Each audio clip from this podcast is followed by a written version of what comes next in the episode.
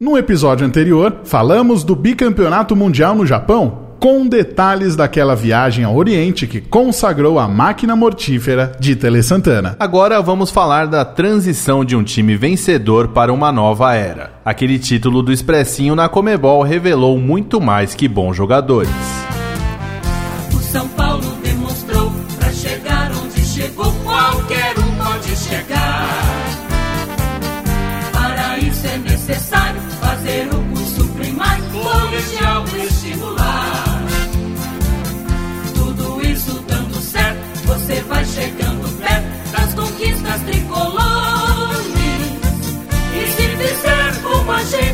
Pode um dia de repente ganhar a Libertadores.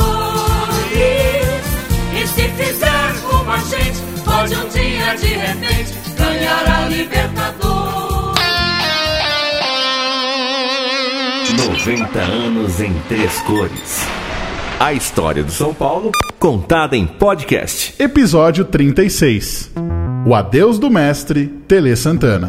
Está começando a 36 edição do 90 anos em três cores. Eu sou o Vinícius Ramalho e como sempre estou aqui com o Magno Nunes. Fala aí, Magno. Fala Vinícius Ramalho, você que está nos ouvindo, muito obrigado aí pela sua audiência, obrigado por acompanhar esse trabalho que é feito com tanto carinho para você, torcedor São Paulino. Já tô triste, viu? Porque a gente já tá chegando mais pro fim já. Eu já Pois tô é. ficando triste, porque eu vou ficar com saudade de gravar o 90 anos em três cores. Quem sabe a gente não faça um podcast diferente e tudo mais. Agora, o 90 anos em três cores é um negócio que tá dando gosto de fazer, né, Com Magno? certeza. E se você que está aqui curtindo chegou agora, está acompanhando essa edição de agora, não tem problema não. Todas as outras edições estão disponíveis para você poder ouvir, seja no Spotify, onde você busca 90 anos em três cores e aproveita até para deixar lá o seu seguir é, no Spotify, no perfil do São Paulo no Spotify, seja também no aplicativo oficial do São Paulo, essa ferramenta incrível para você poder acompanhar as informações do mais querido. É isso aí, então, como todo mundo já sabe, né, o 90 anos em três cores ele começa sempre com um quadro nas ondas do rádio que traz gols e momentos importantes da nossa história. Olha, já faz bastante tempo que a gente tem utilizado as narrações originais. Hoje a gente fez um gato. Porque é o seguinte, tava muito fácil o Tava gol do muito episódio. fácil, é verdade. Então a gente deu uma inventada aqui. Tomara que o nosso sonoplasta consiga dar jeito nisso que a gente bolou aqui hoje. Nas ondas do rádio. Marcando 45 minutos aqui no estádio Hermínio Ometo, em Araras. Partida válida aí pela segunda rodada do Campeonato Paulista 1997. Já subiu a placa aí, reportagem? Ainda não, mas olha, cartão amarelo pro Ricardo Lima que cometeu essa falta no Adriano e. Peraí, o goleiro tá indo pra batida? Olha só, vem aí Rogério pra cobrança. Momento inusitado. Mais uma vez o goleiro São Paulino vai tentar aí romper a meta do time adversário. Será que vai dar certo isso de goleiro cobrar falta? Vamos acompanhar, hein? Será que a gente vai presenciar um momento histórico? Nas ondas do rádio. Muito bem. Final do episódio, a narração completa. Aí você vai descobrir quem vai narrar o gol completinho pra você. Acho que deu pra fazer um suspensezinho, Deu. vamos ver se o pessoal se liga aí. Mas o episódio passado foi muito legal, né? A gente contou detalhes da viagem ao Japão para a conquista do bicampeonato mundial. Agora nós vamos falar de um momento de transição com algumas conquistas e a despedida de alguns ídolos e também o nascimento de outros. Antes da gente começar, a gente vai pegar a nossa máquina do tempo e ir até o ano de 1994 para contar para você que está nos ouvindo aqui o que, que aconteceu no Brasil e no mundo naquele ano em que o Nelson Mandela se tornou o primeiro presidente negro da África do Sul. Aqui no Brasil, um novo plano econômico muda a moeda brasileira de Cruzeiro Real para Real e Fernando Henrique foi eleito presidente. No esporte, nós tivemos sentimentos dos mais diversos. A tristeza pela morte de Ayrton Senna, contrastada com a alegria do título mundial do basquete feminino e o tetracampeonato na Copa do Mundo de Futebol, que foi realizada nos Estados Unidos, vencendo a Itália nos pênaltis por 3 a 2 no estádio Rose Bowl, em Pasadena, na Califórnia. Até pensei em colocar é tetra, é tetra, é tetra aqui, mas deixa quieto, né? A gente já falou muito do Galvão Bueno. Na TV, tivemos a estreia de Friends, sitcom americana apresentada pela rede NBC. Aqui no Brasil, Cavaleiros do Zodíaco começou a ser exibido pela Rede Manchete. Você assistia, Magno? Assistia e o Michael Serra, nosso companheiro, também gostava muito de Cavaleiros do Zodíaco. Ele deve ter gostado dessa parte do roteiro. Com certeza. Nas telonas, estreava Pulp Fiction, Tempo de Violência. Pois é, filme americano de drama policial, escrito e dirigido pelo Quentin Tarantino, com o roteiro do próprio Quentin e também de Roger Avery. Pulp Fiction foi indicado a sete categorias no Oscar, incluindo o melhor filme. Tarantino e Avery ganharam o prêmio de melhor roteiro original.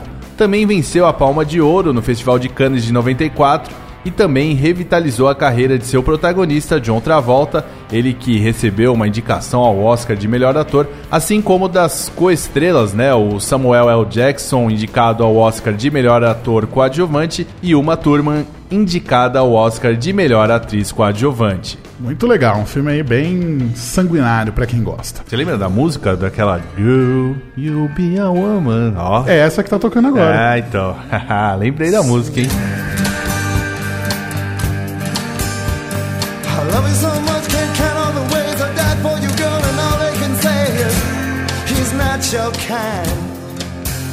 Muito bem, depois deste momento musical aqui, antes da gente falar do sucesso propriamente dito das rádios daquele ano, a gente tem que dar destaque a um grande São Paulino que fez história no rádio e nos deixou em 1994. É, o Esteban Vitor Leão Burru San Girardi, né? Conhecido como Esteban San Girardi, ele faleceu no dia 27 de setembro.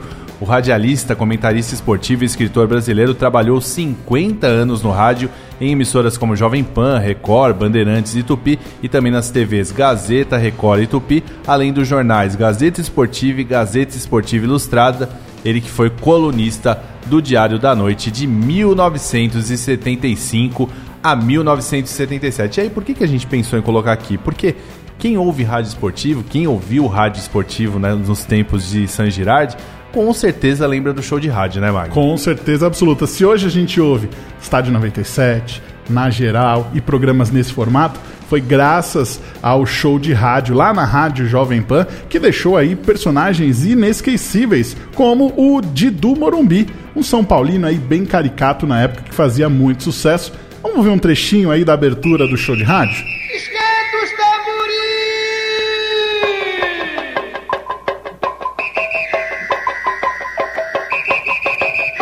jogada em jogada, Sagirade está na parada. Trazendo pra você, contando pra você, o melhor lance da jogada. Homenagem mais do que merecida a um grande São Paulino, Estevam San Girardi. O Milton Neves dizia que quando...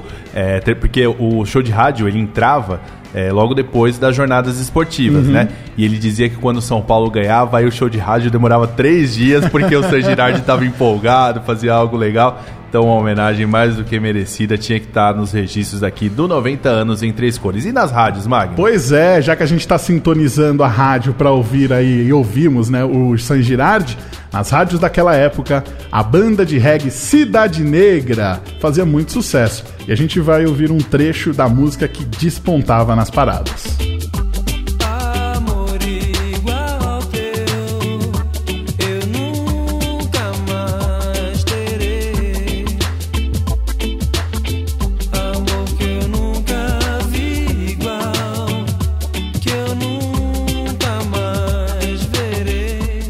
Onde Você Mora, de autoria de Nando Reis e Marisa Monte, foi o hit do terceiro álbum da banda, Sobre Todas as Forças.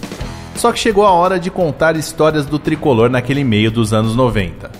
Após bater o Cruzeiro em 1993 e se tornar a primeira equipe brasileira a levantar o troféu da Recopa, o São Paulo mediu forças contra o Botafogo no ano seguinte na busca pelo bicampeonato. Com conquistas da Libertadores e Supercopa de 93, o clube deveria ser declarado automaticamente campeão da Recopa, já que tinha faturado as duas competições que garantiam vaga ao torneio. A Comembol, porém, abriu uma exceção e convidou o campeão da Copa Comembol, o Botafogo, e a decisão comemorativa foi disputada, sabe onde? Onde? Lá no Japão, rapaz. Tudo isso num jogo único, realizado no dia 3 de abril de 94. São Paulo, então, bateu os cariocas por 3 a 1 Gols de Leonardo, Guilherme e Euler, e acabou ficando com o bicampeonato. Legal, São Paulo e Botafogo no Japão. Quase não tinha jogo naquela época, né? É, então, eu me lembro de acordar de madrugada e o mais interessante é que esse jogo foi transmitido pelo SBT, Magno, Olha na só. época. E o São Paulo, então, com mais um título do outro lado do mundo. E esse título, ele foi muito importante porque foi o último título de expressão da vitoriosa carreira do técnico Tele Santana. Poderia ser outro, só que os deuses do futebol e das decisões por pênaltis resolveram nos abandonar em 1994. Pois é, rapaz, a gente segue no mês de abril, né? Quando o tricolor, então bicampeão da competição, estreou nas oitavas de final da Libertadores. Dessa vez, o adversário seria um velho conhecido, nosso rival, o Palmeiras. Choque rei na Libertadores, você já sabe, né? Sempre dá tricolor, só que olha, esse jogo aí foi muito difícil. É, o primeiro jogo foi disputado no dia 27 de abril no Pacaembu e quem brilhou foi Zete. Ele garantiu um 0 a 0 naquela que ele mesmo julga ser a maior atuação da sua carreira. Vamos ouvi-lo lembrando daquele jogo. Mas esse jogo foi o jogo que eu mais fiz defesa. Não foi a defesa mais bonita e também não foi a defesa mais importante nesse jogo.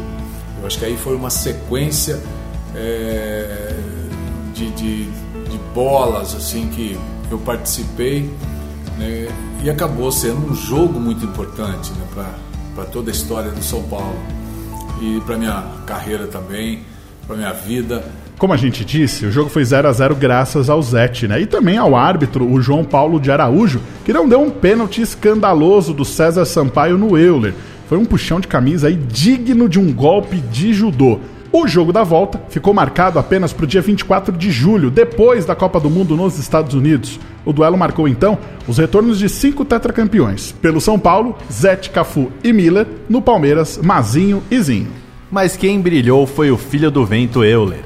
Ele fez o primeiro gol aos 13 minutos do primeiro tempo. Na etapa final, o atacante São Paulino ampliou o placar e Evair descontou, mas a vaga nas quartas era do tricolor, não tinha jeito.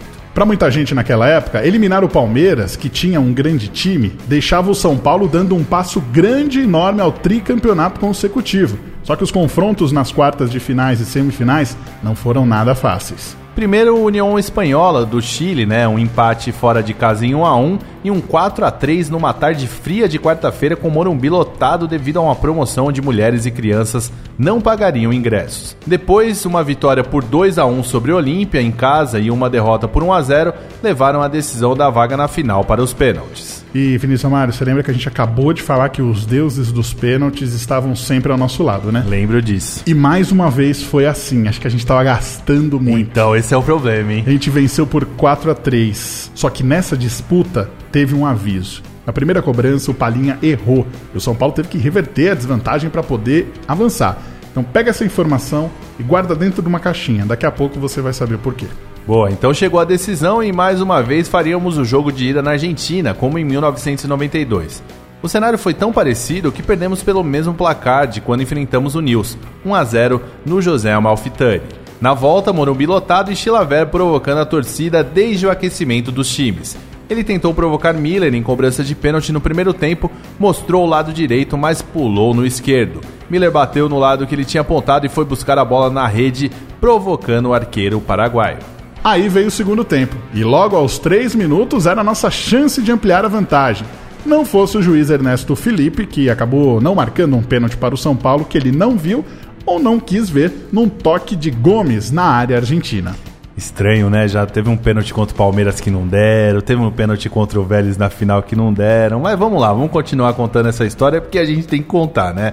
O Cardoso, que tinha cartão amarelo, ainda foi expulso ao fazer uma falta violenta em Vitor. E o técnico Carlos Bianchi também foi expulso por reclamação. Cenário perfeito de uma decisão entre brasileiros e argentinos. O jogo seguiu assim até o final, outra decisão por pênaltis. Lembra daquela informação do Palinha? Vamos lá então. Como a gente falou, ele tinha errado o pênalti na semifinal contra o Olímpia, voltou para bater contra a equipe do Vélez e errou na primeira cobrança tricolor. Depois disso, ninguém mais errou. Pompei deu o golpe final com um chute forte que bateu no travessão, pingou dentro do gol e subiu batendo na rede. Literalmente batemos na trave do tricontinental. Na trave no apito, né? O pênalti no começo do segundo tempo foi escandaloso. Magno, eu tenho certeza que eu que estava lá e muitos outros São Paulinos tem até hoje o barulho da trave nesse último pênalti, porque imagina o silêncio numa última cobrança no Morumbi. O cara bate, a bola bate no travessão, pinga dentro, sobe, estufa a rede. E ali era um negócio assim que dá pra ser comparado. Eu não vivi o Maracanazo em 50, mas acho que foi algo muito parecido, viu? Vamos ouvir o Palhinha, ainda no vestiário daquela partida, de isolado com a derrota. Futebol é a minha vida, né? A minha vida todinha é dedicada ao futebol. E hoje ficou um pedacinho dela aqui, perdi um pedacinho da vida. Agora que coisa, né, Magno? Como é o futebol, né? A gente falou dos deuses dos pênaltis. Palinha não merecia isso, né? Um cara que fez tanto naquelas Libertadores, Mundiais, né? Só que o futebol é assim mesmo. E aí eu deixo uma pergunta pra você, Vinícius Amaro, até pra quem tá nos ouvindo. Você trocaria a final dos pênaltis, a sorte nos pênaltis contra a Itália, pela sorte nos pênaltis contra o Vélez? Ah, trocaria. Trocaria. O, o- Apesar que assim, né? É, é- Era uma outra época, uma outra relação com a seleção Daí é brasileira. a primeira né? Copa do Mundo que eu vi o Brasil ser campeão e tudo mais, então foi muito emblemático também. Mas eu sempre, o São Paulo à frente da seleção brasileira, né? Acho que muita gente que tá ouvindo a gente pensa assim. Mas vamos seguir em 94, porque a gente teve um outro título que praticamente, né, foi a passagem de um bastão de um time extremamente vitorioso para uma geração promissora. No Campeonato Brasileiro de 1993, o São Paulo ficou em quarto lugar. A colocação deu direito ao tricolor de disputar a Copa Comembol do ano seguinte. Como o clube do Morumbi disputava muitos torneios, a diretoria e a comissão técnica resolveu então utilizar o Expressinho, como era conhecido, o time reserva da agremiação, e mesmo assim conquistou o título continental. O Expressinho já jogava junto quando o calendário apertava para a equipe principal, que por causa dos diversos títulos conquistados disputava muitas competições.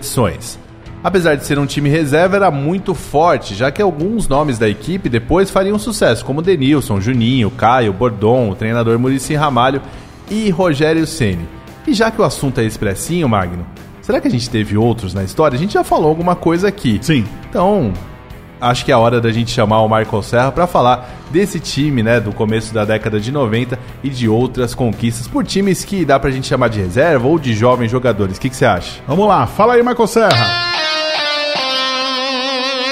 Por dentro da história. Com Michael Serra. Olá, amigos do podcast, como vão? Tudo certo? Hoje quero relembrar alguns detalhes da história do nosso Expressinho. O nome, como já falamos nessa série, surgiu graças à campanha do Pentacampeonato Estadual de Aspirantes do Tricolor nos anos 40, em homenagem ao time de Ezo, Leopoldo e companhia, que venceu tudo de 1943 a 1947, sendo comparado ao Expresso da Vitória, do Vasco da Gama, da mesma década. O termo, contudo, não deixou de fazer parte da nossa história, sendo resgatado também nos anos 60 com Poi, no final dos anos 70 com Mário Juliato e também nos 80 com Cilinho e Serrão. Mas a trajetória do mais famoso expressinho começou em 1993, no dia 6 de abril, na Copa do Brasil. A partida seria a véspera da estreia do tricolor principal na Copa Libertadores. Assim, comandados por Márcio Araújo, um misto de pratas da casa e atletas reservas representou o tricolor no torneio. E foi muito bem, viu? Eliminando Sergipe e Rio Branco do Acre, só caindo frente ao Cruzeiro, que seria o campeão daquele torneio. No ano seguinte, Murici Ramalho foi promovido e passou a liderar o Expressinho. Primeiramente na Copa Bandeirantes de 1994, uma espécie de torneio que daria vaga à Copa do Brasil de 1995 e que era paralelo à Copa Libertadores. Mas o maior sucesso do time, que contava com moleques como Rogério Ceni, Pavão, Bordon, Caio, Jamelli, Juninho, Guilherme, Pereira, Catei e tantos outros, além da experiência de nomes como Ronaldo Luiz, Doriva e Vitor, só seria alcançado com a Copa Comebol de 1994, que o Vini e o Magno já já contam como foi. De toda forma, as categorias de base do São Paulo alcançaram um auge dentro de campo, em termos de títulos e de jogadores fornecidos ao time principal, entre 1993 e 1995. Aqui vale lembrar a Copinha de 1993, vencida sobre o Corinthians no Pacaembu, e o inesquecível ano de 1995, em que o clube venceu todas as categorias de base existentes naquela época. Foi campeão paulista infantil, juvenil, júnior e de aspirantes, algo inédito e jamais repetido até hoje. E de quebra, foi com o Expressinho que surgiu o primeiro gol de goleiro da história do tricolor, e não foi com o Rogério. Moscato balançou as redes cobrando um pênalti num jogo da Copa Rei Dadá de 1995, o último torneio que a turma do Expressinho dos anos 90 disputou pelo São Paulo. É isso, pessoal. Valeu, abraço e até a próxima. Por dentro da história. Com Michael Serra. Grande Michael Serra, mais uma vez brilhante. E tá, tá cada vez mais solto, né? Tá indo bem demais, lembrou aí de coisas legais. E o mais legal é ele falar aí de um ano que o São Paulo ganhou tudo na base, né? A gente fala tanto da base Made in Cotia e o ano que o São Paulo foi mais vencedor ainda antes desse período Made in Cotia, coisa que você só fica sabendo ouvindo aqui o 90 anos em três cores, né, Magno? Exatamente. O sorteio da Copa Comembol colocou o tricolor encarando o Grêmio na primeira fase. No dia 2 de novembro de 94, as duas equipes empataram em 0 a 0 lá no Olímpico em Porto Alegre. No Morumbi, oito dias depois, outra igualdade sem gols e a decisão foi para os pênaltis. Nas cobranças, o São Paulo brilhou e venceu por 6 a 5. E um detalhe, o Rogério Ceni bateu um dos pênaltis, o último para ser mais preciso, e converteu. Seis dias depois, o São Paulo voltava a jogar no Morumbi quando encarou o Sporting Cristal. Os peruanos surpreenderam no primeiro tempo e abriram o marcador com Palácios. Na segunda etapa, Murici colocou Juninho que empatou. Caio e Denilson definiram o placar de 3 a 1 para o São Paulo. Aliás, essa partida ela foi preliminar do jogo onde o time principal enfrentou e derrotou o Grêmio também por 3 a 1. O mais interessante é que o Juninho também disputou essa partida, fazendo dois confrontos no mesmo dia. A gente vai ouvir uma matéria da TV Bandeirantes com o repórter Gilson Ribeiro contando um pouco deste dia maluco na história do futebol. É inacreditável. Entra o São Paulo em campo, sai o São Paulo, entra o São Paulo, sai o São Paulo, entra o São Paulo, sai o São Paulo, entra o São Paulo. Paradinho aí. Um tempo para tomarmos fôlego e contar essa história direito. A história de um time que não para, que não toma fôlego. Chegou ao paroxismo, ao limite de jogar duas vezes no mesmo dia, numa mesma noite. O que é o futebol brasileiro? Mais um recorde. Mais um fato inédito. O primeiro jogo foi contra o Sporting Cristal do Peru, válido pela Copa Comembol. Diante da situação, Pelé se mostrava indignado. Lamentável, porque não se admite que num calendário tão apertado como nós temos, ainda tenhamos que jogar eh, no mesmo dia duas partidas como jogamos hoje. Eh, alguma coisa está errada. É preciso rever tudo isso, porque eh, uma tabela não pode estar montada em cima da outra. O treinador São Paulino teve que usar todas as suas manhas, artimanhas e experiência para escalar o time. Entrou com uma equipe basicamente de garotos. Cate e Vitor eram os mais experientes. O time não joga bem o primeiro tempo. O Sporting descia com perigo, até que Palácios sai da intermediária, deixa seus marcadores para trás e bate forte de pé esquerdo. Um lindo gol, se bem que o goleiro Rogério estava bastante avançado. No segundo tempo, o treinador Murici Ramalho, orientado por Telê, coloca o atacante Caio. Logo depois, Juninho é quem reforça, entre aspas, no segundo quadro. Tudo muda. Falta. Juninho cobra e empata. Ele, Juninho, entra pelo meio, dribla três e serve Caio, que bate com categoria. 2 a 1. Um. Para finalizar, Juninho lança Denilson, que sai fintando a tudo e a todos para tocar já com o gol vazio. 3 a 1. Eita molecada boa de bola. E os dois craques, Caio e Juninho, saem bufando para o vestiário. Agora eu vou pro doping. Vai pro doping. E ainda tem que dar tempo de eu voltar pro banco na outra. Tem o segundo quadro agora. Ah, agora tem o Faz coisa de vaza, né? Agora foi o segundo, agora tem o primeiro quadro. Você tem muita fome de bola, não precisa ter, não? Preciso, né? E isso a gente tem, acho que não só eu, mas todos os jogadores. Nesse segundo jogo, o adversário foi o Grêmio. O campeonato foi o brasileiro. Situações completamente distintas, mas a camisa, o uniforme e as intenções eram iguais. Na volta do São Paulo, novos rostos, muitos iguais. Na torcida, até o bumbo era tocado de forma mais pausada. O tocador de surdo já estava cansado. A partida contra o Grêmio era importante para o tricolor continuar brigando pela classificação. Os gremistas, caindo pelas tabelas, jogavam sem esperanças e sem vários titulares. Boas jogadas acontecem pela direita. Numa falta, Júnior acerta a trave, até que Axel faz um golaço. 1 a 0.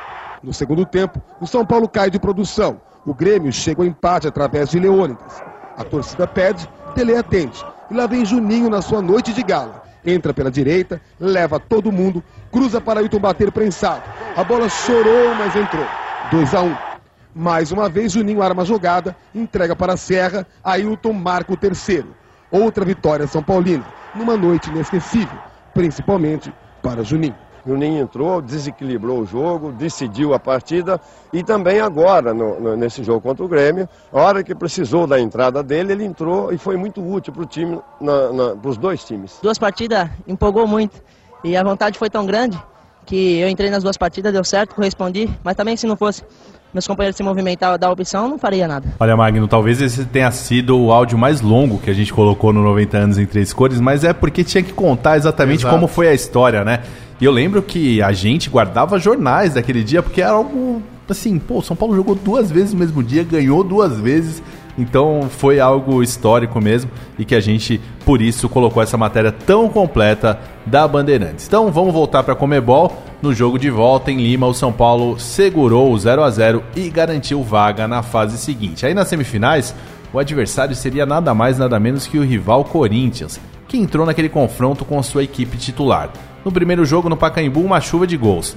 Casagrande, Branco e Marques marcaram para o adversário, mas os três de Juninho e mais um de KT deram a vitória ao tricolor por 4 a 3. Na partida de volta no Morumbi, foi a vez do Corinthians fazer 3 a 2 com Daniel Franco, Tupanzinho e Viola marcando para os visitantes, Caio e Juninho fazendo os tentos para o tricolor. Nas penalidades, o São Paulo levou a melhor e garantiu vaga na final. Rogério Ceni novamente bateu e fez, já demonstrando o que poderia fazer na carreira.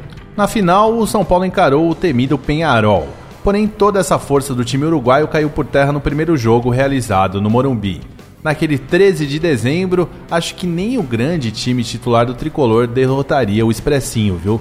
O placar da partida foi de 6 a 1 isso mesmo, 6 a 1 com um detalhe. O Penharol abriu o marcador aos 4 minutos com o Aguilera. Só que Caio duas vezes, KT 3 e Toninho fizeram na goleada e o gol do Toninho ainda foi de bicicleta, viu, Magno? Com o marcador dilatado, a partida seguinte, no dia 21 de dezembro, no Centenário em Montevidéu, foi apenas protocolar. O Expressinho segurou o Penharol até os 12 minutos do segundo tempo. Rodrigues duas vezes e Silva fizeram 3 a 0 para o Alrinegro. Porém, a taça foi para o tricolor com o seu time considerado reserva. Então vamos ouvir Silvio Luiz e Mário Sérgio nos instantes finais da transmissão da TV Bandeirantes. E de Lambuja ainda tem uma entrevista com o goleiro Rogério, que já mostrava uma certa personalidade, viu?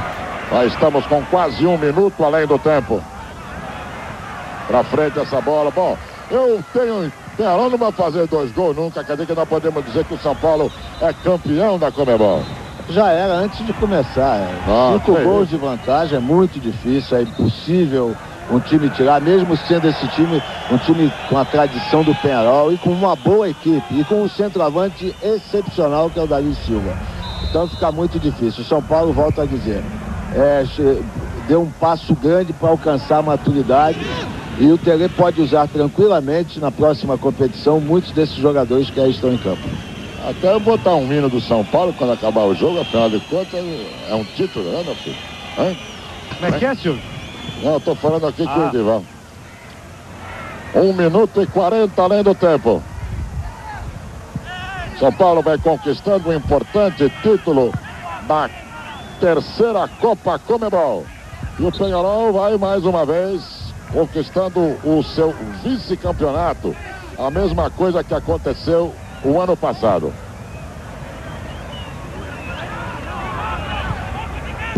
Dois minutos e cinco além do tempo.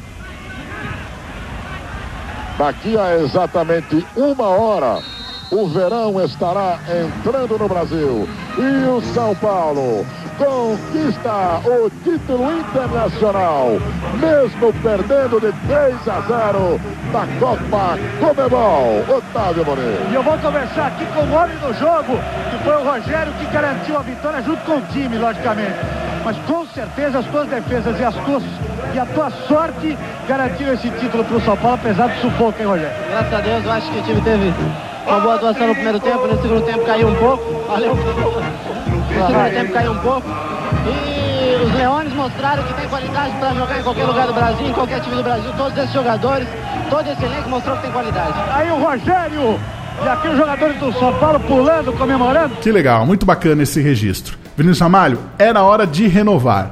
Em 1995, não chegamos na decisão do Paulista com uma arbitragem bem estranha ali na semifinal. Teve aquela confusão triste no Pacaembu na decisão da Supercopa São Paulo contra o Palmeiras. E no brasileiro a gente acabou ficando pelo caminho. Aquele time tão vencedor parecia ter ficado para a história, então vamos passar por essa temporada. É, em 1996 começou também com uma má notícia, viu? No dia 27 de janeiro daquele ano, o mestre Tele Santana comandaria o São Paulo pela última vez.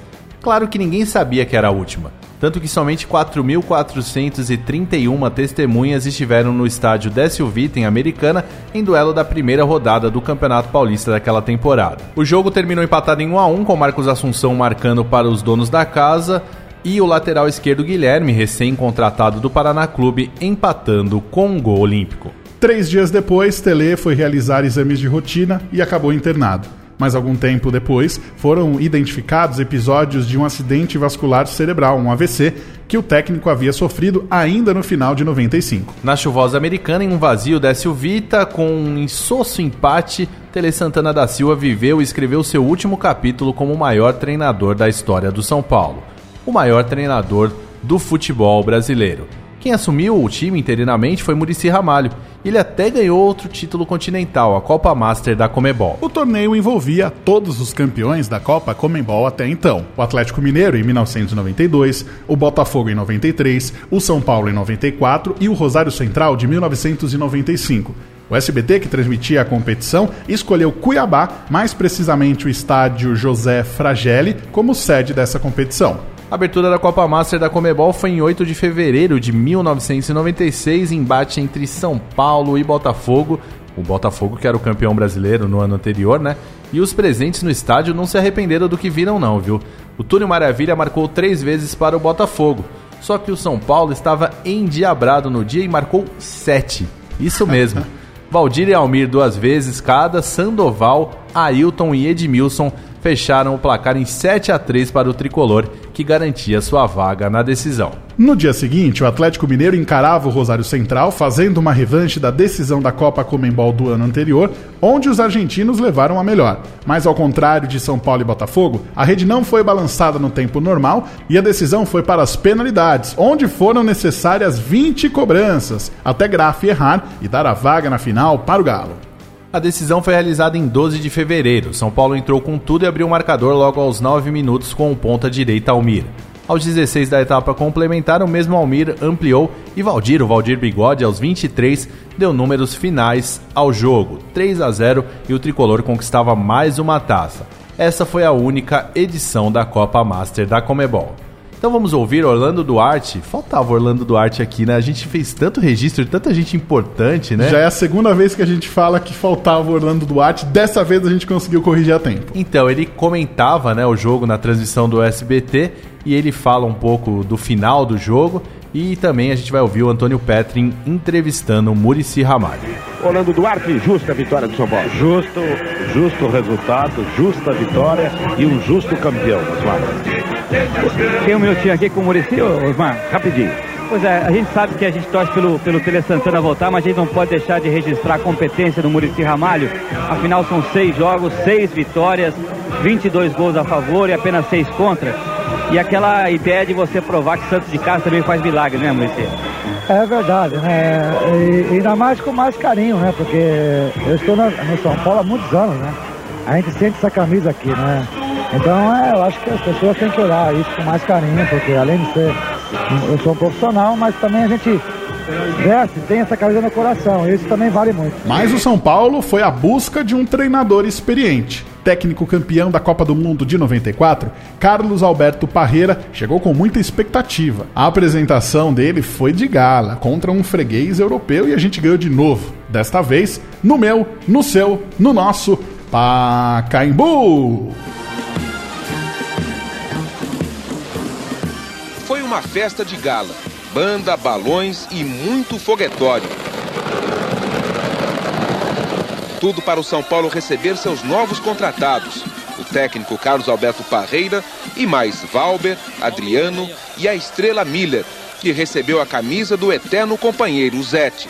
São Paulo está numa fase de transição e espera sempre poder é, ajudar o São Paulo a, a, ocupar o espaço dele, que é sempre estar entre os grandes do futebol brasileiro. Parreira esbanjou elegância no traje e também nas palavras. Todo time campeão começa nessa simbiose importante que é a comissão técnica e os jogadores. A festa e este novo São Paulo mereceram o respeito do argentino Fernando Redondo, um astro do Real Madrid. Evidentemente que são gente a respetar, que tienen una trayectoria en el mundo del fútbol con títulos importantes, ¿no? Y eso siempre es destacable. Mas no jogo, o time espanhol não mostrou nenhum respeito pelo São Paulo. Teve os gols perdidos por Zamorano e a bola na trave depois da cobrança de falta de Snyder. Quando o Real dominava a partida, o São Paulo, num rápido contra-ataque, marcou seu primeiro gol, é claro, de um dos donos da festa, Miller. No segundo tempo, logo no começo, Valdir fez 2 a 0.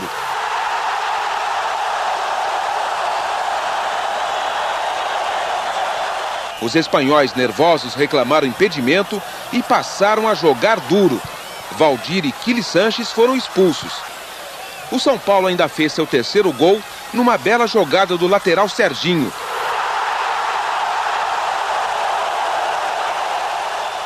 A torcida cantava olé coisa que deixou o temperamental time espanhol com os nervos à flor da pele. Foi com a imagem de Parreira na arquibancada no meio dos torcedores que o jogo acabou.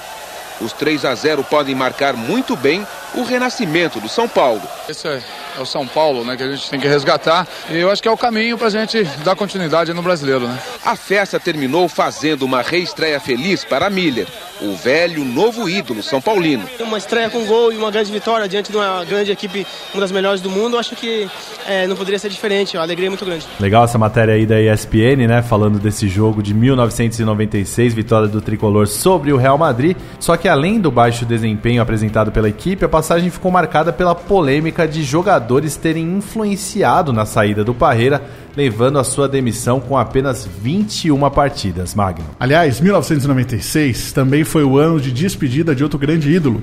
Zete deixou o São Paulo depois de um empate em 1 a 1 contra o Paraná lá na Vila Capanema, com um gol de Miller para o tricolor, com o São Paulo jogando de camisa branca e calções vermelhos. Estranho, né? O São Paulo de calções vermelhos naquela época jogava muito de calções vermelhos. Com a saída de Parreira, o Muricy, que tinha voltado a ser auxiliar técnico, assumiu o cargo para sua primeira passagem como técnico efetivo do tricolor. Caiu novamente em 1997 depois de um mau início no Campeonato Paulista. Antes de falarmos desse paulista de 1997, que teve um fato importante na nossa história, vamos falar um pouco do Morumbi, Magna? Vamos lá. Após muitos anos sem grandes manutenções no estádio, foi preciso interditar a nossa casa. A ideia era dar uma nova vida ao estádio. Só que assim como o projeto de construção, muitos recursos do futebol acabaram indo para essa modernização. E aí você já sabe, né? O rendimento dentro do campo e as taças acabaram ficando escassas naquele período. O Morumbi século XXI surgiu para tornar o estádio Cícero Pompeu de Toledo um empreendimento mutável e moderno, porém sem esquecer sua característica de templo do futebol. E teve até propaganda na TV, viu?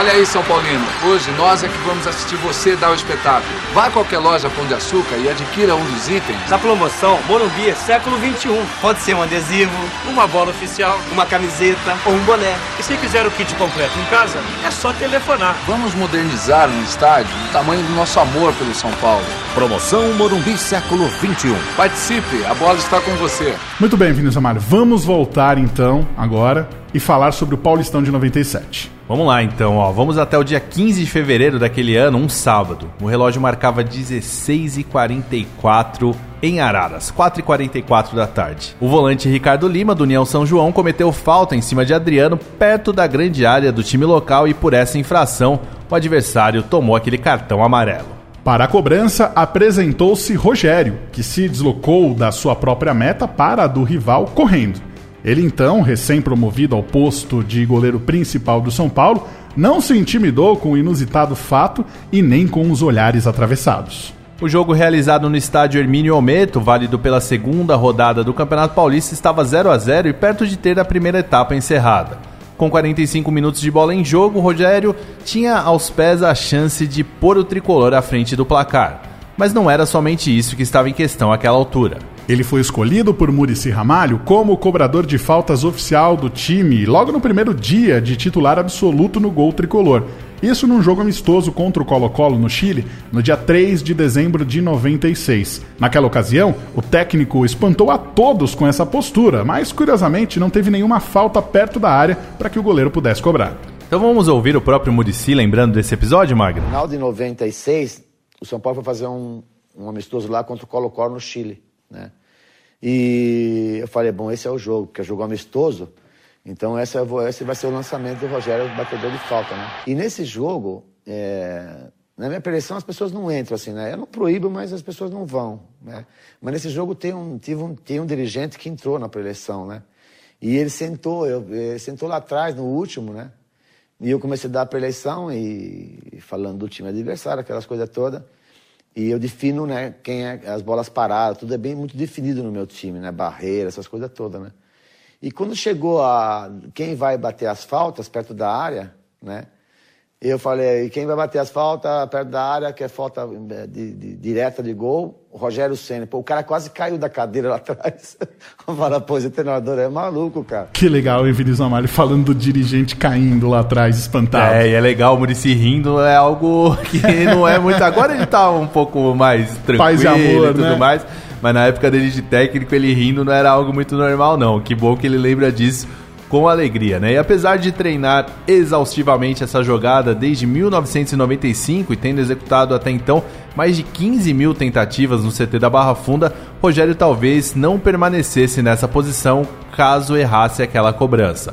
O Adriano, camisa 10 do tricolor, que sofreu aquela falta que fez essa história tão maravilhosa, era forte candidato a assumir o posto. Isso porque o goleiro já tinha batido quatro faltas em jogos oficiais naquele início de temporada de 97, não sendo bem sucedido em nenhuma delas.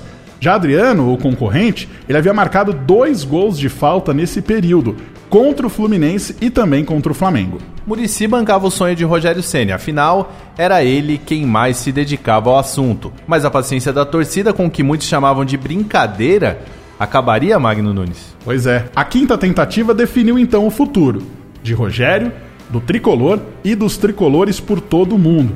O goleiro ajustou o posicionamento dos companheiros na barreira e partiu para a cobrança. O grito de gol que estava entalado na garganta veio à tona. A comemoração que se seguiu foi uma mistura de êxtase e incredulidade. Sim, um goleiro, um goleiro novato, havia acabado de marcar um gol com a camisa São Paulina. E que golaço! O arqueiro oponente Adnan ainda chegou a tocar na bola, mas não teve como impedir o destino. Pois é, Murici Ramalho novamente aparece por aqui para falar da alegria daquele primeiro gol. Acho que ele sonhava com isso e eu também, porque um técnico deixar um goleiro bater falta, né, é uma coisa que não, não, tem, não é comum, né? Você vê a imagem que a alegria dele, o primeiro gol de falta, né? Então, com certeza, eu também senti o que ele sentiu. Eu senti uma felicidade enorme, porque havia uma, uma ansiedade, havia uma coisa assim, por exemplo. Eu tenho certeza que no dia anterior ao jogo, que foi contra o União de Araras, é, nós dois pensamos a mesma coisa, pô, tomara que saia uma falta amanhã e o Rogério bate e faça o gol. E ele com certeza estava torcendo para ter uma falta, né? E foi mesmo uma falta no momento certo, na hora certa e no lugar certo, onde que ele é muito bom. Né? E claro, vamos ouvir o protagonista. Pois é, o goleiro no interior paulista virou notícia pelos quatro cantos do mundo.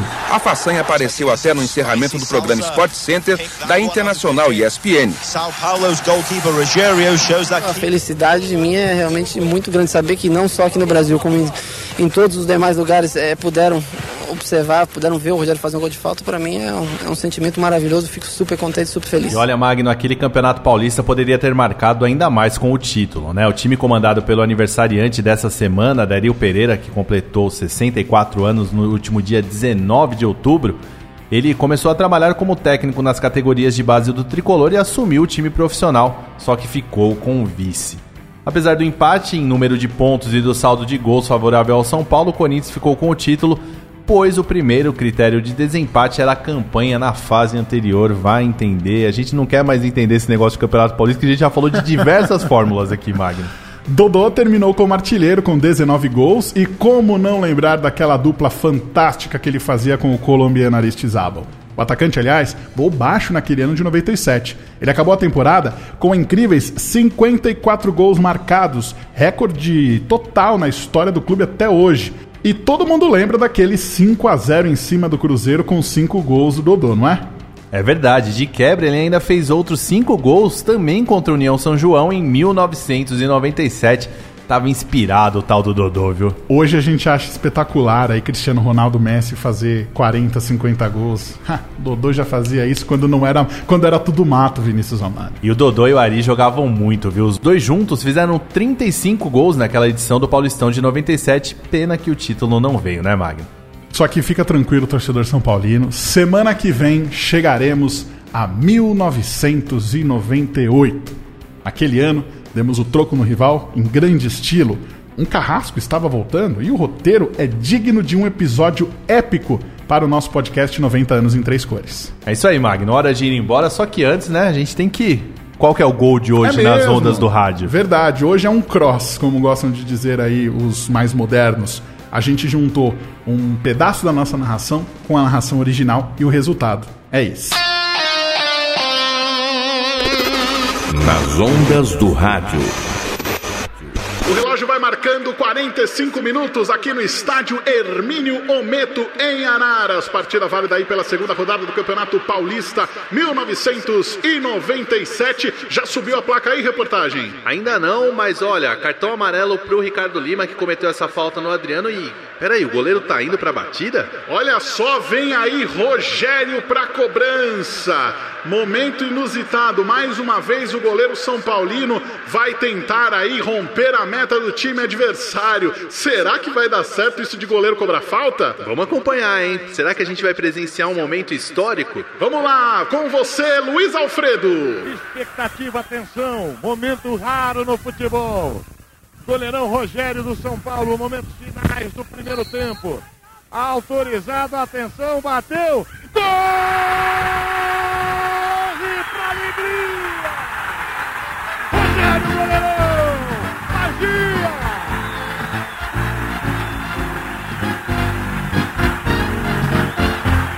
Um montão de alegria, magia! Momento histórico no futebol brasileiro. Rogério Muricy, teu goleirão, corre pra alegria.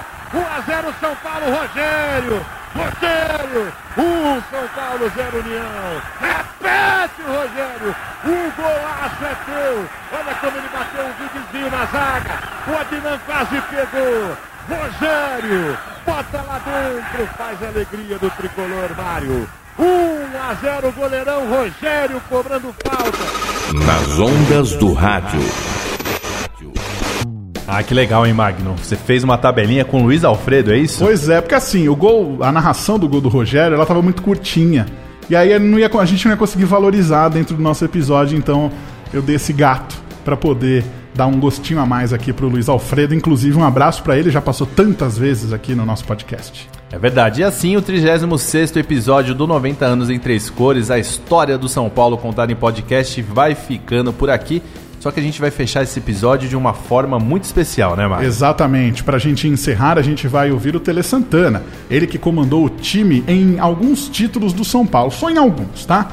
Campeão Mundial Interclubes 92-93, da Taça Libertadores 92-93, da Supercopa Sul-Americana em 93, da Recopa Sul-Americana de 93 e 94, do Campeonato Brasileiro de 1991, do Campeonato Paulista de 91 e 92 e ainda falavam que o homem era pé frio. Tá louco, que ganhou de título, né? Eu achei que você ia ficar sem fôlego aí, que é tanto título pra falar que acho que você como se fosse narrar um 15 a 0, alguma coisa assim, né? Mas vamos lá então. Vamos nessa, Magno Nunes deixando então Mestre Tele Santana fechando esse episódio e esse período tão legal que ele passou pelo São Paulo. Muito bem, um abraço Vinícius Amalho e até a próxima. Um abraço, saudações tricolores e olê, olê, olê, olê, tele, tele. Porque o São Paulo representou muito na minha carreira. Você ouviu 90 anos em três cores. A história do São Paulo contada em podcast.